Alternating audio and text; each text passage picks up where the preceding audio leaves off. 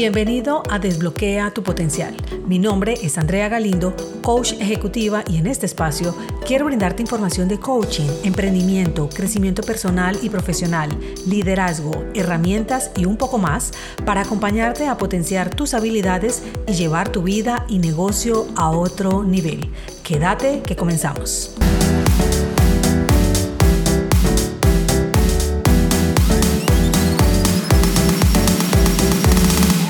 Si estás escuchando esto, lo más probable es que tengas como una de tus metas incluir el hábito de la lectura en tu vida. Así que este episodio es para ti. Y lo que haré es contarte mi historia, la cual contendrá los tips que al final te los resumiré así como te encanta en un, dos, tres para que tomes lo que resuene contigo. Comencemos. Tengo la fortuna que mi padre es un gran lector y que me inculcó desde niña el hábito de la lectura dentro de sus frecuentes regalos de libros. Eso no significa que siempre he tenido la lectura de manera continuada, pues en mi adolescencia me parecía aburrida y no quería saber nada de eso. De hecho, cuando debía presentar trabajos relacionados con preguntas de algún libro, me conseguía resúmenes o buscaba un buen amigo que le gustara leer para que me contara lo que había leído el día anterior. Había una amiga en el colegio que era juiciosa con el hábito de la lectura y recuerdo que en ese entonces estaba leyendo Flores en el ático de B.C. Andrews y en algún momento me comentó de qué se trataba el libro y me enganchó esa historia. Así que ella leía y al día siguiente me contaba lo que había leído. Esa historia me cautivó. Esperaba con ansias el momento del descanso para enterarme de la nueva información. Ni siquiera quería ir a comprar nada para comer por escucharla. Lo bueno que tiene la lectura es que debes imaginar los personajes, los espacios, a diferencia de lo que puedes encontrar en un video o película que te entrega prácticamente todo. Así que poco debes imaginar. De hecho, si te lees un libro y luego ves la película de ese libro, normalmente te decepcionas porque en tu mente has creado cada uno de los personajes que por supuesto serán muy diferentes a los que vas a encontrar allí. Si has pasado por esa situación, sabrás que se siente una gran decepción.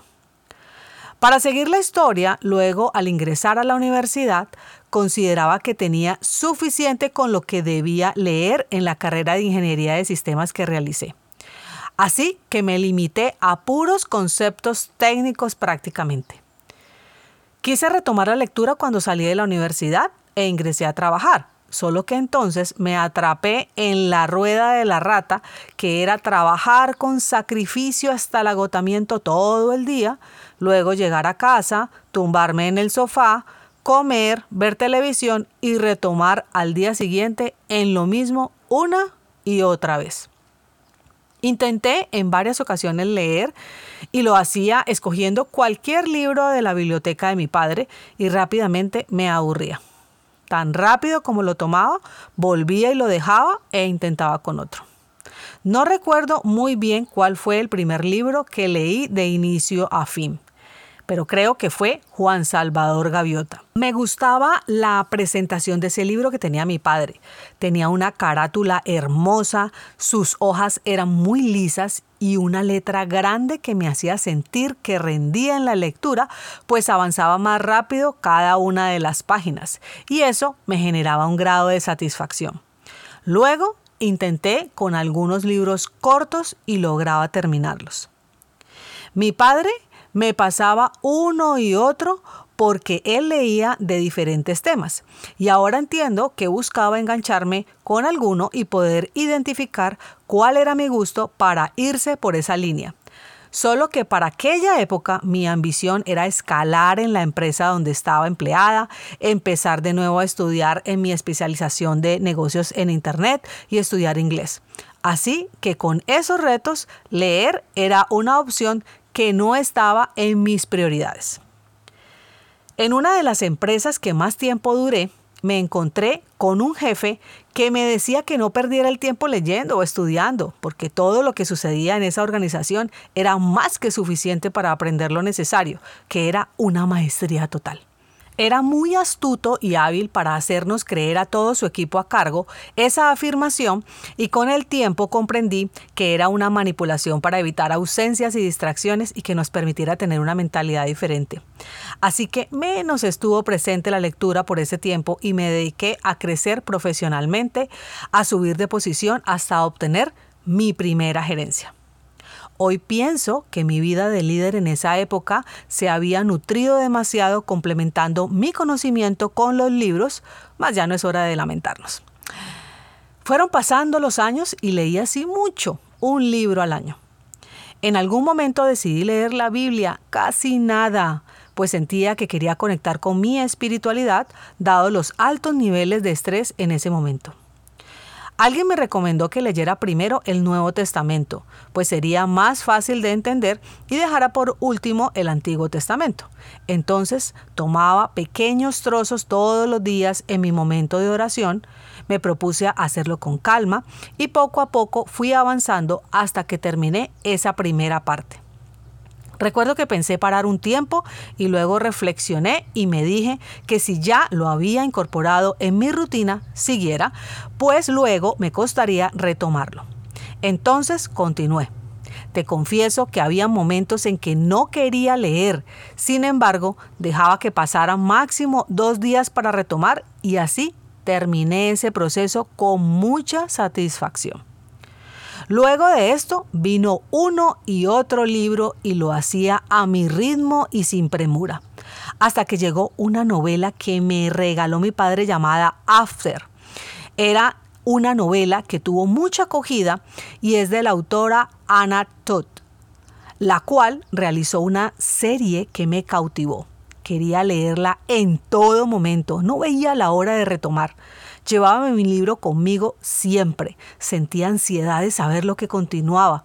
Me identifiqué demasiado con los personajes y me fui comprando antes de terminar cada libro el otro y el otro hasta completar toda la serie. Era como el Netflix de hoy, solo que escrito. Fue definitivamente fascinante. Con el tiempo salió la película de esta serie y por supuesto nada que ver con la película que me había hecho en mi mente con aquellos personajes. Desde allí disfruto la lectura más que nunca. Entendí que para devorar libros era importante encontrar algo que se identificara con mi gusto. Le contaba a mi padre lo que leía y él me compartía los libros relacionados con ese tipo de lectura que me conectaba. Cuando lo terminaba, pasábamos horas hablando del tema, me brillaban los ojos, me encantaba que mi padre me contara su punto de vista.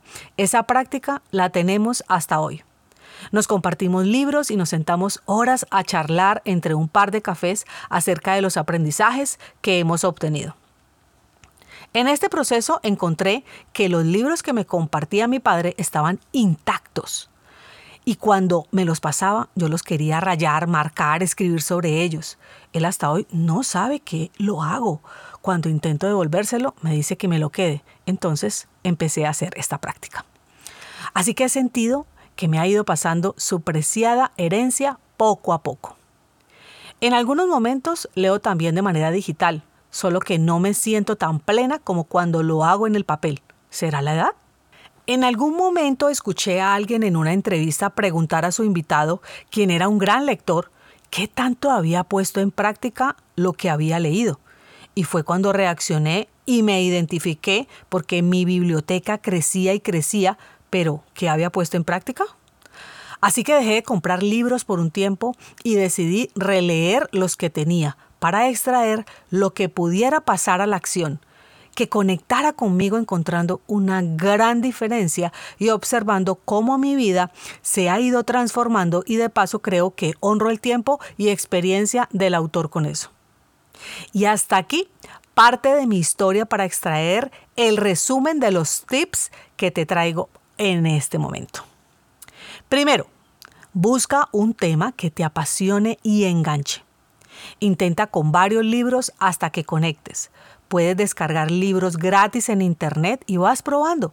O pide a un amigo que te preste alguno que te referencie bien, para que cuides tu dinero e inviertas cuando encuentres lo que te guste. 2.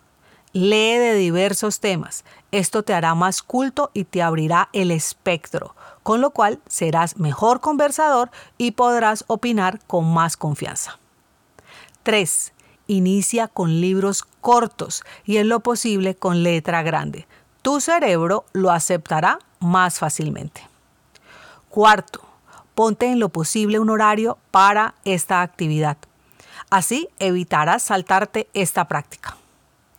Quinto, en el tiempo que destines para esta actividad, lee entre 2 y 10 páginas máximo. De esta forma avanzas sin generarte tanta presión. Luego vas incrementando poco a poco.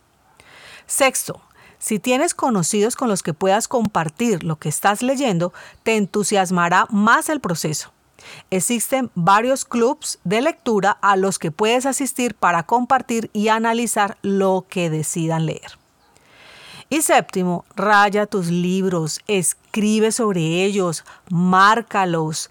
Te quedarán más claros los conceptos y cuando vuelvas a consultarlo, te será más fácil identificar lo que consideraste importante. Por último, te quiero recomendar una aplicación que uso llamada Goodreads, donde hay una comunidad de lectores. Aquí puedes llevar una lista de lo que estás leyendo, adicionar los libros que te quieres leer a futuro y otra lista en la que pones lo que ya leíste. También puedes conectar con amigos, participar de retos, compartir y dejar tu reseña de lo que lees. Leer favorece la concentración y la empatía, despierta tu imaginación, transforma tu cerebro, te hace progresar y te prepara para el éxito.